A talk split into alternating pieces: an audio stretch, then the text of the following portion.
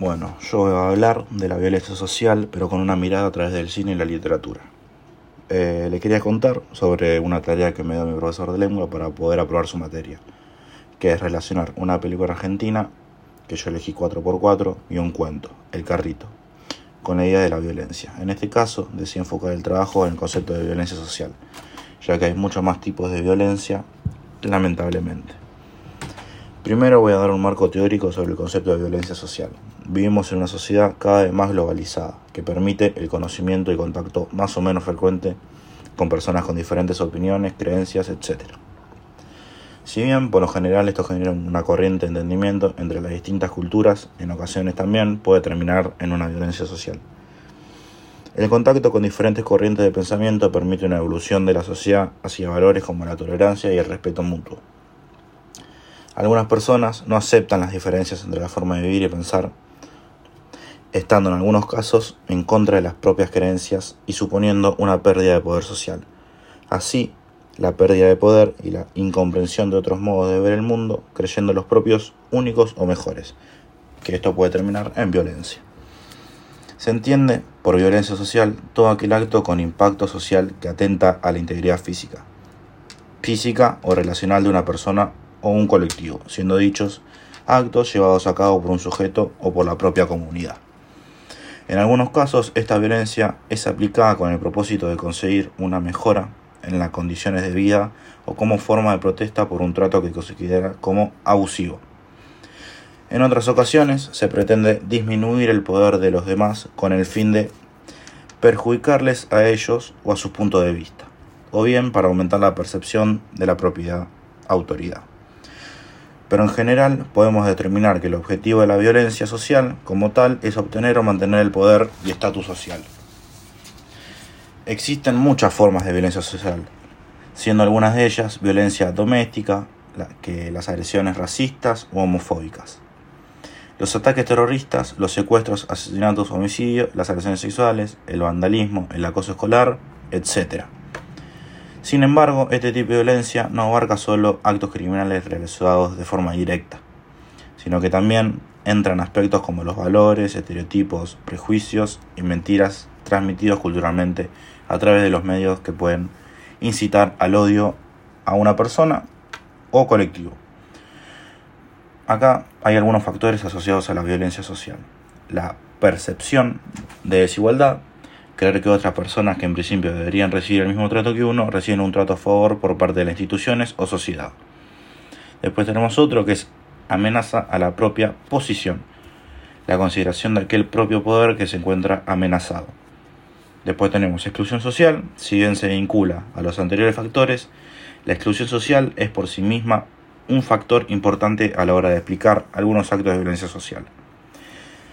Bueno, la sensación de no ser considerado por el conjunto de la sociedad como parte de ella genera frustración e ira, como suele pasar siempre, respecto al mundo y la sociedad en la que se vive y vivimos. Actos de vándalos, robos y agresiones son algunos de los tipos de violencia que suelen ser generados por este factor. Después como último tenemos grupos vulnerables. Por normal general, la violencia social suele ser aplicada contra las minorías de gente, especialmente aquellas que tradicionalmente han sido perseguidas u oprimidas, pero con el caso del tiempo han aumentado su aceptación social, poder y derechos. Dicho cambio es percibido por algunas como una amenaza, amenaza perdón, a su propio poder y creencias. Bueno, hasta ahí eso. Y ahora, en esta parte del podcast, voy a hablar sobre cómo la película y el conjunto el conjunto, perdón, y el cuento reflejan todo lo que venga contando hasta ahora. La película cuenta la historia de un ladrón que un día entra a una camioneta 4x4 para robar las cosas que pudiera encontrar ahí. Pero cuando intenta salir se encuentra totalmente atrapado. Esto desencadena una historia de encierro y tortura dentro del auto, donde nadie lo ve, nadie lo puede oír y no puede escapar de ninguna forma. El parecido con la realidad, con lo que conté, sobre la violencia social es claro, la película es una representación real de la sociedad actual. La justicia a mano propia, el, el garantismo y la extrema violencia son algunos de los temas que podemos encontrar. Bueno, está centrada en el conflicto entre un ladrón y un médico harto de los robos. Se desarrolla el intento de fuga de la camioneta. O sea que el chico que entró a robar necesita escapar y quiere escapar pero no puede. La película presenta un debate muy frecuente en la sociedad. ¿Hay que confiar en la justicia institucional aunque sea defectuosa? ¿O si, el ciudadano no se siente protegido por el Estado, puede recurrir a la justicia por mano propia? El dueño de la camioneta ejerce un maltrato psicológico y tortura enormes sobre el ladrón. Tenía todo estudiado y eligió hacer justicia por su propia mano. ¿Quién es la víctima y quién es el victimario? Se pueden ver los prejuicios y desventajas de lo que sufre un ser humano por sus condiciones sociales y las reacciones de los demás ante el gran show de los medios masivos de comunicación. Por su parte, el cuento se centra en un barrio de clase media donde el tiempo transcurre tranquilamente hasta una aparición inesperada que inicia el conflicto. Ingresa al barrio una persona ajena al mismo, no solo un extraño, sino que además villero, como se le dice ahora, turro, como se le diga, o cartonero. Bueno, este villero, un cartonero que iba empujando su carrito. El barrio y la villa aparecen caracterizados por las clases sociales de quienes se viven ahí. La villa se nombra desde una clase media que teme el descenso social.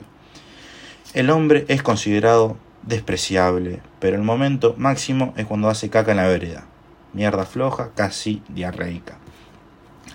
Un vecino actuó con sorpresa y enojo. Juancho, un personaje del barrio que pide monedas para vivir, a pesar de ser el justiciero, la clase media, gritándole un insulto muy común en nuestra sociedad, negro de mierda. Y el recuerdo de una pertenencia barrial que se convierte en insulto, villero. Juancho le dice, volvió a la villa, como si fuese el lugar donde pertenece la mierda. La reacción de la familia, de quien narra, es diferente. El padre sorprende, qué miseria, a lo que se puede llegar uno. Él puede ver el problema político-económico de clases que lleva a la miseria y a la degradación, por lo que, si la situación empeora, todos podrían llegar ahí.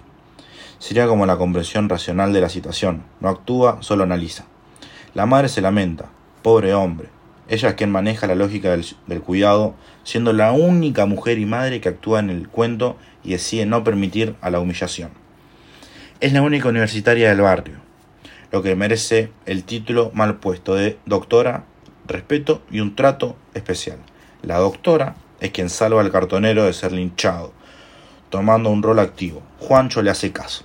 A pesar de la intervención de la doctora, el cartonero debe abandonar su carrito ya que debe pagar la mugre que hizo. Bueno, uno por, lo, uno por uno, los habitantes de la zona caen en la reunión económica y con ella llega la incomunicación.